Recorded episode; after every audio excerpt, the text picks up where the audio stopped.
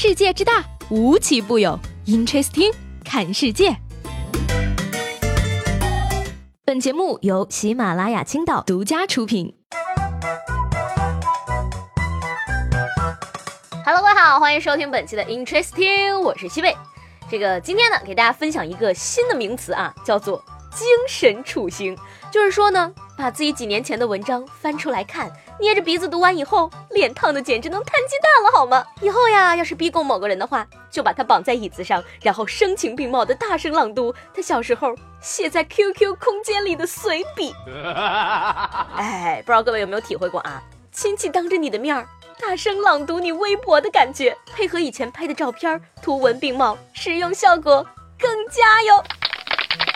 说起来呢，大家这个支付宝年度账单应该都看到了吧？你有什么感想呢？我的感想很简单啊，我怎么花了这么多钱？我哪儿来的这么多钱？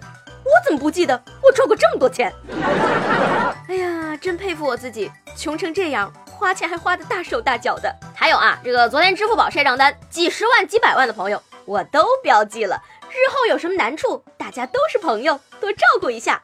以前呀都不知道你们这么有钱，有时候我态度不好是我的不对，以后我们重新认识一下。嗯不管怎么样呢，这个二零一九呢还是要努力赚钱的哈。再说了，国足都赢了，二零一九你还有什么理由不努力呢？其实呢，这个中国球迷啊真的很好满足啊，而且球迷的素质也在逐步提高。庆祝过后呢，中国球迷不忘主动清理垃圾，有人号召大家把垃圾带走，包括这个饮料杯子和塑料袋在内的垃圾全部清理干净。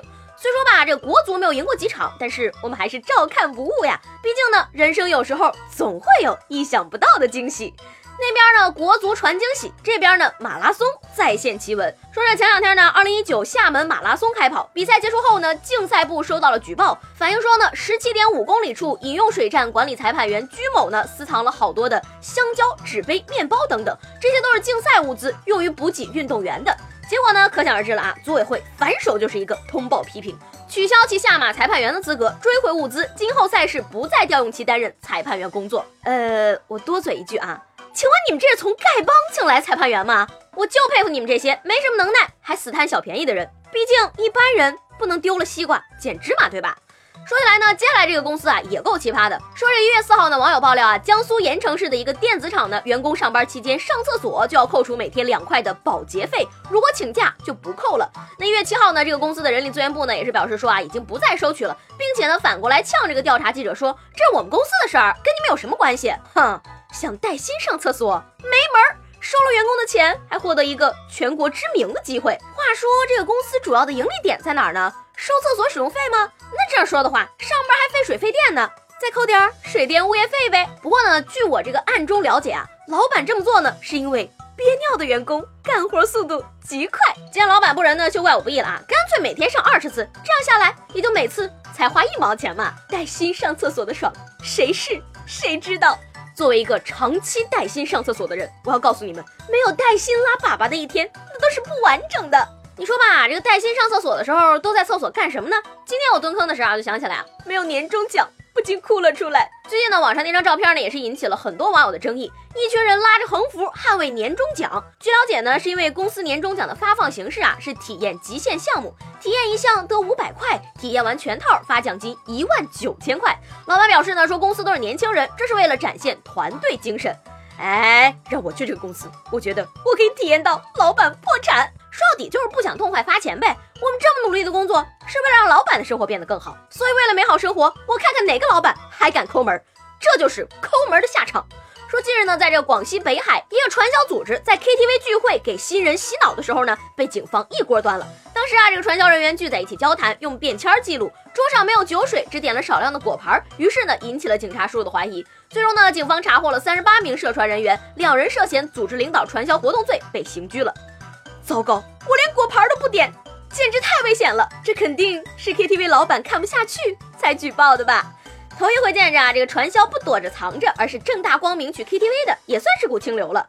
话说，是不是包厢的话筒音效太好了呀？下次记得去个音效差点的 KTV 呀！看得出来啊，这个临近年关，各行各业都忙了起来啊！相信各位同学都快期末考试了吧？期末了，毕业的没毕业的都回想起了那些年。被出题老师支配的恐惧。讲真啊，有些同学的学习状态呢，可能还不如一只猫；而有的同学不好好复习，最终走上了歪门邪道。说这一月六号呢，网曝河南农业大学体育学院的一个学生会干部考试作弊，不到二十分钟呢就被驱逐出考场了。但是因为托关系，最后呢却得了高分。那七号呢，该院的院长也是表示啊，说经过这个初步询问呢，涉事学生答题至少在五十分钟以上，学院将召开班子会调查此事。不是我说啊，这位同学，你都已经有关系了，那做啥弊呀？不相信自己的关系吗？可能是想要靠自己的努力得个高分，玩的就是刺激呀。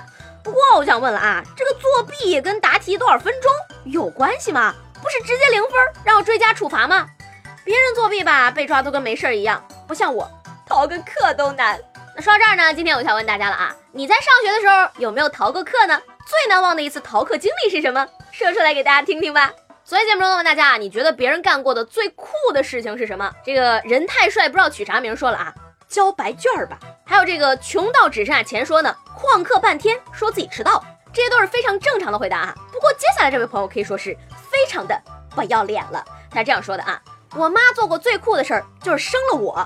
总结一下，太会生了。